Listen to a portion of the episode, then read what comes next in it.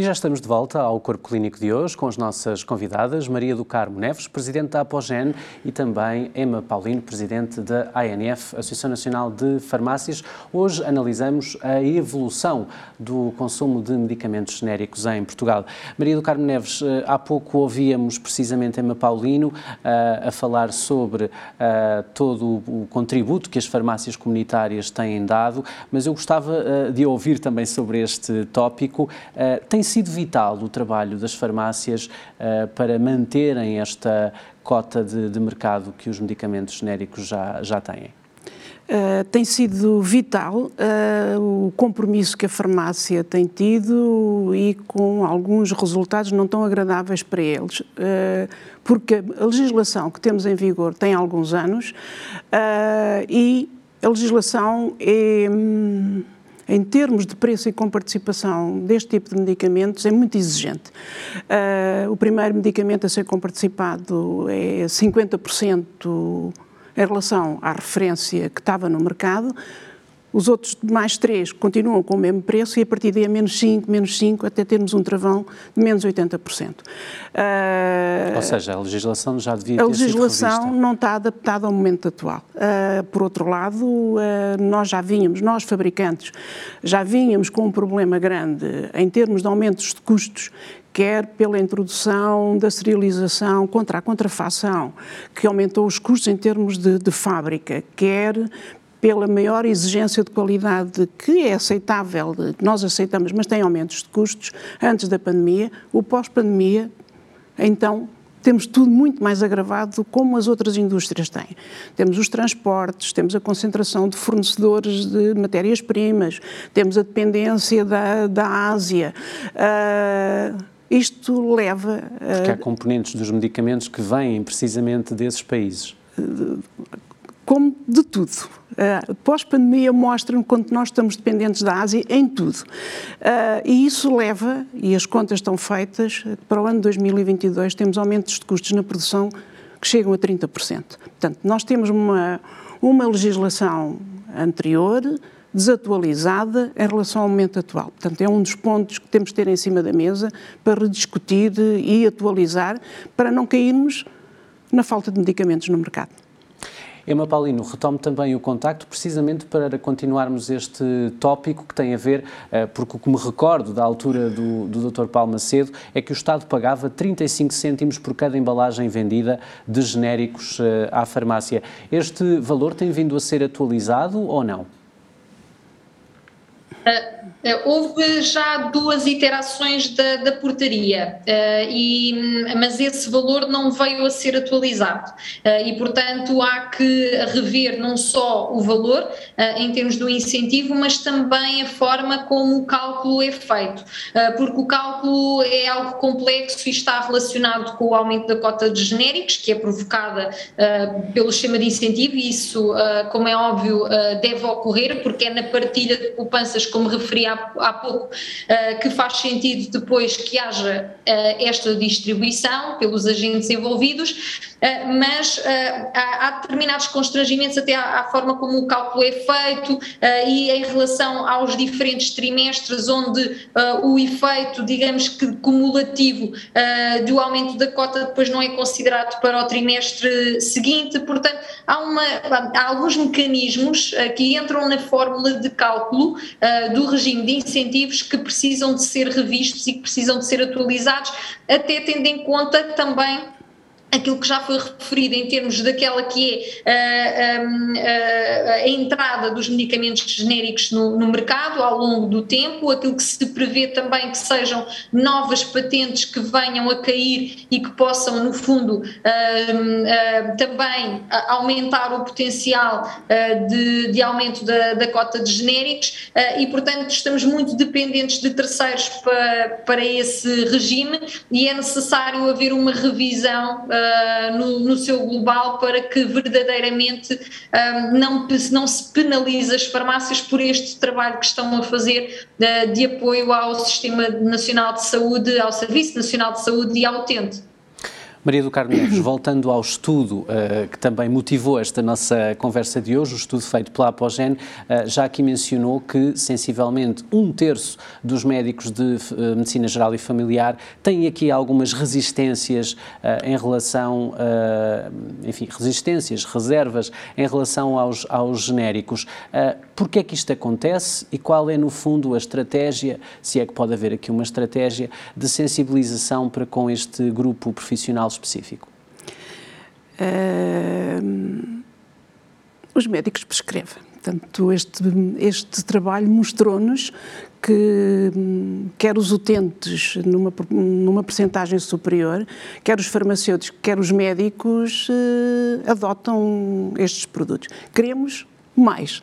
Portanto, como queremos mais, porque ganhamos todos, uh, no nosso ponto de vista, um, passa por ou fazermos aquilo que ainda não foi feito ou repetir uh, e continuar a ser resiliente naquilo que já foi começado e temos em ação.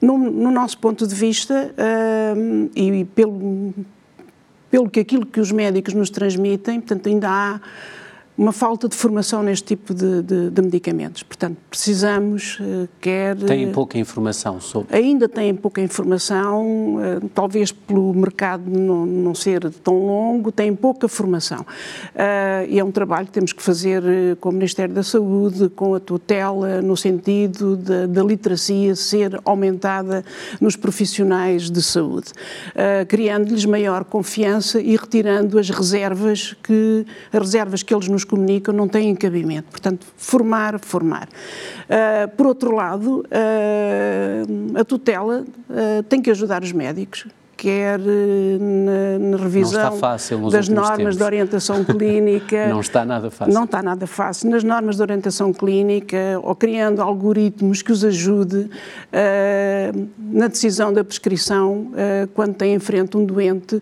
com uma determinada patologia e se prescreve o genérico ou não. E depois eu penso que mas somos Estado, como humanos. Maria do Carmo, mas o Estado, de alguma forma, eh, na sua visão, eh, como alguém que está, eh, que é médica e que está ligada a esta área há muitos anos, o Estado devia também ter aqui um outro compromisso, porque também tem muito a ganhar com a poupança que os genéricos representam para o Serviço Nacional de Saúde. Que contributo é que o Estado podia dar mais? Com mais campanhas, com mais sensibilização? Mais campanhas, sensibilização de todos, nomeado, e continuar a sensibilizar uh, o utente, ganhando mais confiança. Nós temos que estar sempre a falar, uh, quando queremos que algo aconteça, não podemos deixar cair o, o assunto, uh, e tem que se incentivar. os médicos também precisam de ser incentivados, precisa a farmácia, precisa o médico, precisamos todos ser incentivados para que consigamos atingir os objetivos que são, neste caso, ganhamos todos e melhoramos a sustentabilidade. Vamos eh, ver agora, é a proposta que faço, um pequeno vídeo, precisamente do regulador, do Infarmed, que nos mostra um bocadinho uh, as vantagens, não só ao nível da segurança, mas também do preço dos medicamentos genéricos.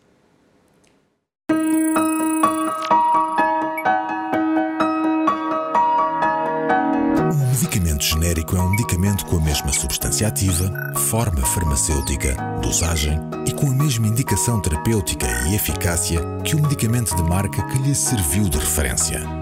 Os medicamentos genéricos são sujeitos ao mesmo controle de qualidade e segurança dos outros medicamentos. O laboratório do Infarmed é um dos laboratórios europeus de referência para monitorizar a qualidade dos medicamentos e o quarto com maior atividade na análise de genéricos. Desde 2004, foram analisados neste laboratório cerca de 3 mil medicamentos genéricos. Os problemas críticos encontrados nestas análises, que correspondem a 1,5% dos casos, são semelhantes aos que ocorrem nos medicamentos de marca e resultaram na recolha imediata do mercado. Quando analisamos os efeitos adversos graves, a frequência também é idêntica para os genéricos quando comparados com os medicamentos de marca. Em suma, os medicamentos genéricos têm a mesma qualidade, eficácia e segurança do medicamento de marca.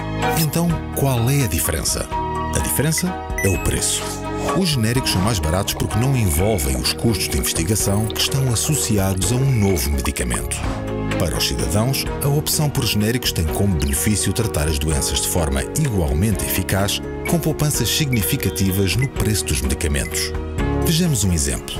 Um doente a fazer tratamento para a diabetes tipo 2, hipertensão arterial e dislipidemia gasta, por ano, cerca de 224 euros em medicamentos de marca. Contudo, se optar pelo genérico, este valor desce para perto de 110 euros. Poupa quase 114 euros todos os anos. A preferência pelos genéricos permite ainda ao Estado obter poupanças para o Serviço Nacional de Saúde e investir esse valor em tratamentos inovadores e mais caros, durando assim o acesso a novos medicamentos a quem deles precisa. Em Portugal, os genéricos correspondem já a cerca de 48% da cota de medicamentos vendidos, o que torna o nosso país um caso de verdadeiro sucesso na utilização destes medicamentos.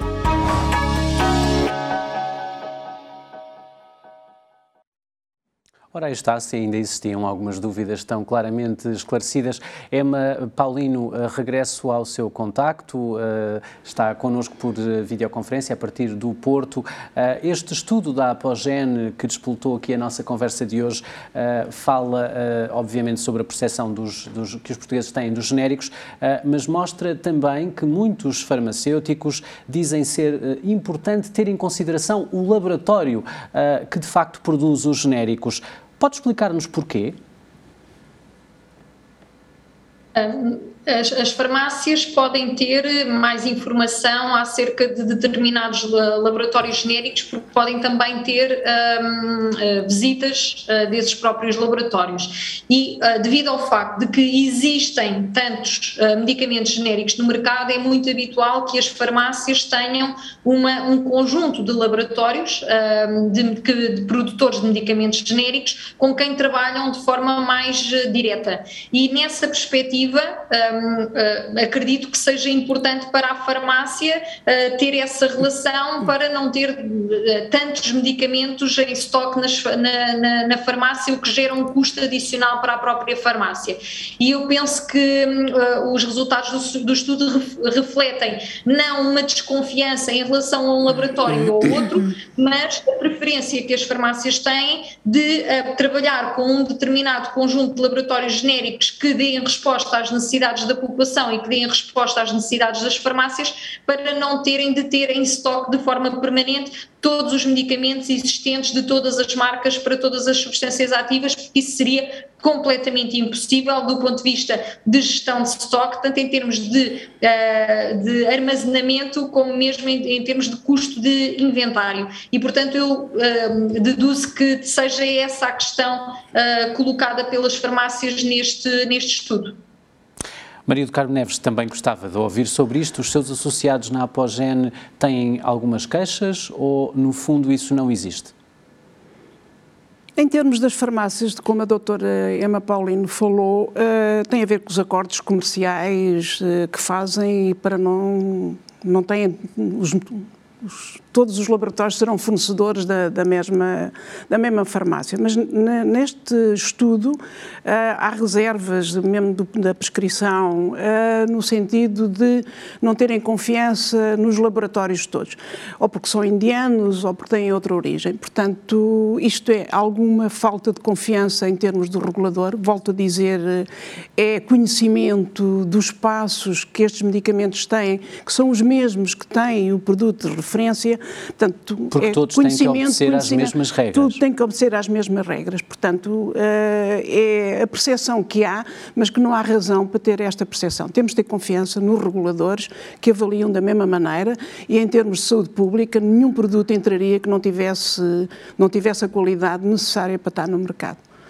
Maria do Carmo Neves, ainda uh, perante este cenário que temos vindo a falar das resistências de, uh, sejam alguns médicos ou parcialmente de alguns farmacêuticos, uh, como é que espera alcançar esta meta que se propõe e que já falámos aqui de ter seis em dez portugueses a consumirem de facto medicamentos genéricos? Já tem uma estratégia definida?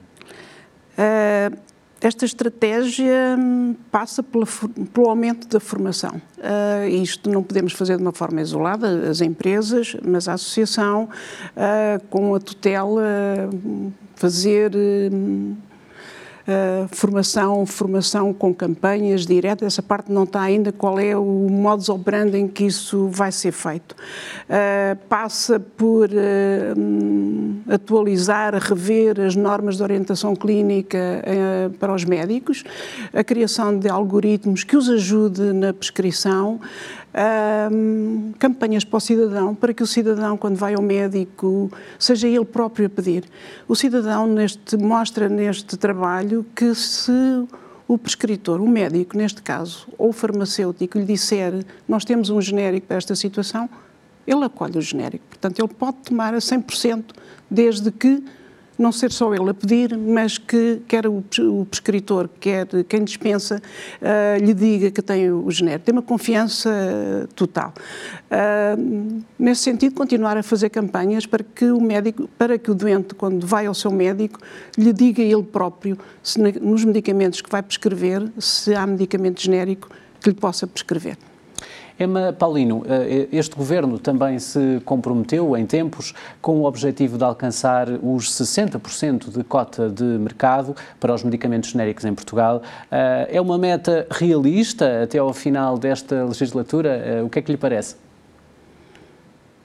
Uh Parece-me difícil até ao final da, da, legislatura, mas penso que é uma excelente meta para se ter e ainda bem que temos objetivos de aumento de cota de genéricos. Mas precisamos de fazer algo diferente e não tem havido nada diferente nos últimos tempos. Como disse uh, já a Sr. Presidente da Apogen, nós temos de voltar a insistir uh, em termos da, da literacia, uh, tanto ao nível da formação médica, a nível da formação farmacêutica, como é óbvio também tem de ser feita em continuidade, como ao nível nível de campanhas uh, públicas para empoderar, capacitar o cidadão para também ser parte interveniente deste processo. Precisamos de rever o sistema de incentivos uh, relacionados com uh, os medicamentos genéricos. Devemos rever a legislação relacionada com a introdução dos medicamentos genéricos e também as obrigatoriedades em termos de, de diferenças de preços, o que também pode vir, no fundo, a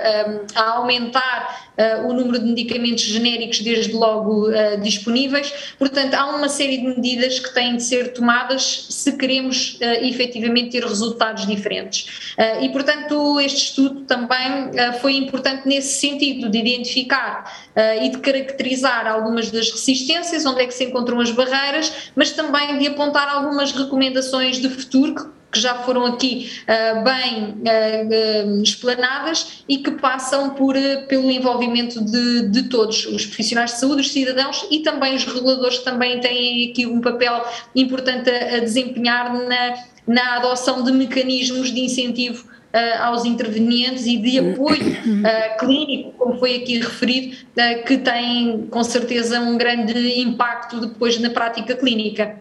Maria do Carmo Neves, não resiste a fazer-lhe a mesma pergunta. Esta meta é ou não realista? Uh, acha que vai receber este apoio realmente do Governo para alcançar os 60%? Uh se eu quiser ser realista, eu acho que é muito difícil atingir eh, esta cota, até porque esta cota vem, hum, tem sido anual eh, como um marco de 60% e nós ainda não conseguimos chegar, nem ainda conseguimos que as medidas que propomos hum, fossem introduzidas. Nós temos estado aqui a falar de, da eficácia, da segurança, da qualidade, da, da confiança neste tipo de medicamentos e hum, em relação à sustentabilidade que nos traz, mas, não menos importante, temos aqui uma área comercial que não, não pode ser descurada e que é um handicap na progressão. Portanto, a legislação tem que ser revista, uh, os valores têm que ser adaptados. A doutora Ema falou na, na história do, do, do medicamento, uh, muitas vezes ser mais barato que uma pastilha elástica. Isto é verdade não é um, uma fantasia, é verdade. Eu estava outro dia na farmácia e a pessoa à minha frente que tinha um genérico, a receber um genérico, o valor era tão barato que fez uma pergunta que é mas isto tem cá a substância, isto vai-me fazer efeito. Portanto, um, o preço baixo gera uma desconfiança gera desconfiança. Os custos industriais são muito elevados, cada vez mais elevados, e as margens cada vez mais apertadas ou inexistentes. Mas Isto... convém, convém explicar que, no caso dos medicamentos de marca, são mais caros porque estamos a pagar a inovação que eles nos trazem nos primeiros 20 anos. Essa parte está feita. Portanto, 20, 25, de acordo se continua a ter um certificado que, que prolonga. Há regras apertadas para isso. Quando o genérico entra no mercado, os custos são os mesmos, quer para o preço de referência, quer para o preço do medicamento genérico. Os custos industriais não são diferentes, são os mesmos. Correto, exatamente. Emma Paulino, um, ao seu contacto. Sabemos uh, que a despesa em saúde, uh, enfim, é um facto, aumenta todos os anos, uh, daí que seja tão importante obter estas poupanças através dos medicamentos genéricos, por exemplo. Um, este caminho da opção por genéricos tem de ser de facto mais fomentado e acarinhado para que as contas do SNS sejam mais equilibradas, como todos queremos. Sim, este é um fator sem dúvida importante, mas eu gostaria de ressalvar a seguinte, um, a seguinte mensagem também.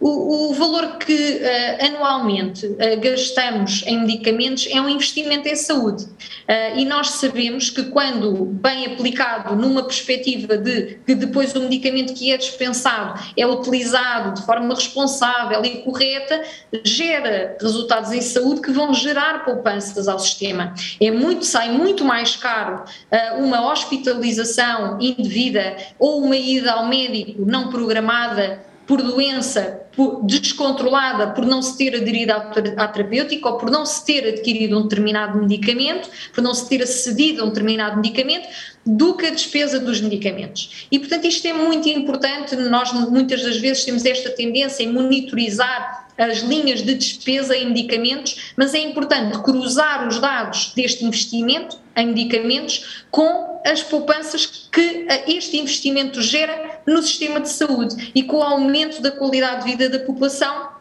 que aumentando a sua qualidade de vida também é mais produtiva, portanto, do ponto de vista económico também é importante. Não há de ser por acaso eh, que nós temos, do ponto de vista da esperança média de vida, até temos um indicador que compara muito bem com os restantes países da Europa, mas depois temos, eh, eh, em termos do indicador de anos de vida com qualidade, já não comparamos tão bem. Os nossos últimos anos da nossa vida são passados com baixa qualidade de vida. E isto normalmente implica poliindicação uh, e implica uma carga de doença uh, excessiva. Uh, e, portanto, o que é muito importante é atempadamente identificar a doença, atempadamente investir sim em medicamentos, para diminuir depois um, a, a, carga de doença, diminuir as hospitalizações, diminuir a dependência que as pessoas têm em terceiros. Uh, e, portanto, esta mensagem é muito importante. Claro que é importante com, uh, uh, controlar a despesa e controlar a despesa faz através de mecanismos como a adoção dos medicamentos genéricos, mas isso não deve ser uma obsessão, porque, em última análise, termos um zero de despesa em medicamentos, em medicamentos em Portugal seria muito mal para o país e seria muito mal para os portugueses. e, portanto, temos de falar mais uh, nesta despesa como um investimento em saúde. Maria do Carmo Neves, em 2020, eh, sem querer insistir, mas eh, convém aqui referir, o Serviço Nacional de Saúde gastou 1.359 milhões de euros em medicamentos fora dos hospitais, portanto mais 32 milhões do que no ano anterior, eh, sendo que os antidiabéticos, anticoagulantes são de facto fatias muito importantes desta despesa. Estamos a falar sobretudo de medicamentos para doentes crónicos.